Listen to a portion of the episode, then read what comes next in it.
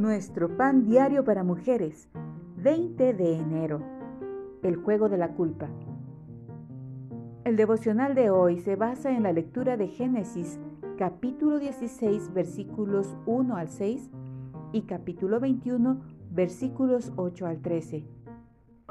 Y el versículo 16.5 dice, Mi afrenta sea sobre ti, juzgue el Señor entre tú y yo cuando su esposo la dejó por otra mujer?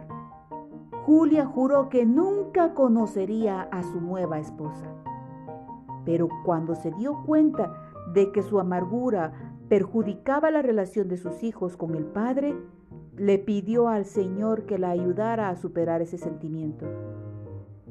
En Génesis 16 leemos la historia de una pareja a quien Dios le prometió un bebé.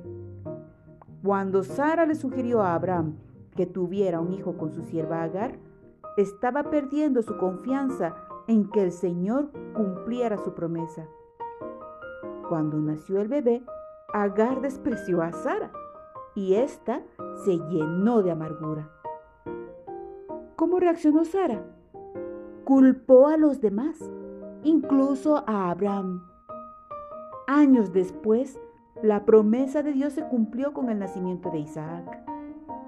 La actitud de Sara también arruinó la celebración de su destete. Probablemente a Sara nunca le fue fácil vivir con las consecuencias de decidir adelantarse al Señor.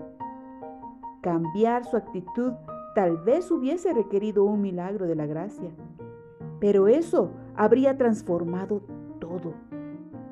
No podía volver atrás, pero con el poder del Señor, podría haber vivido la situación de manera distinta y glorificado a Dios.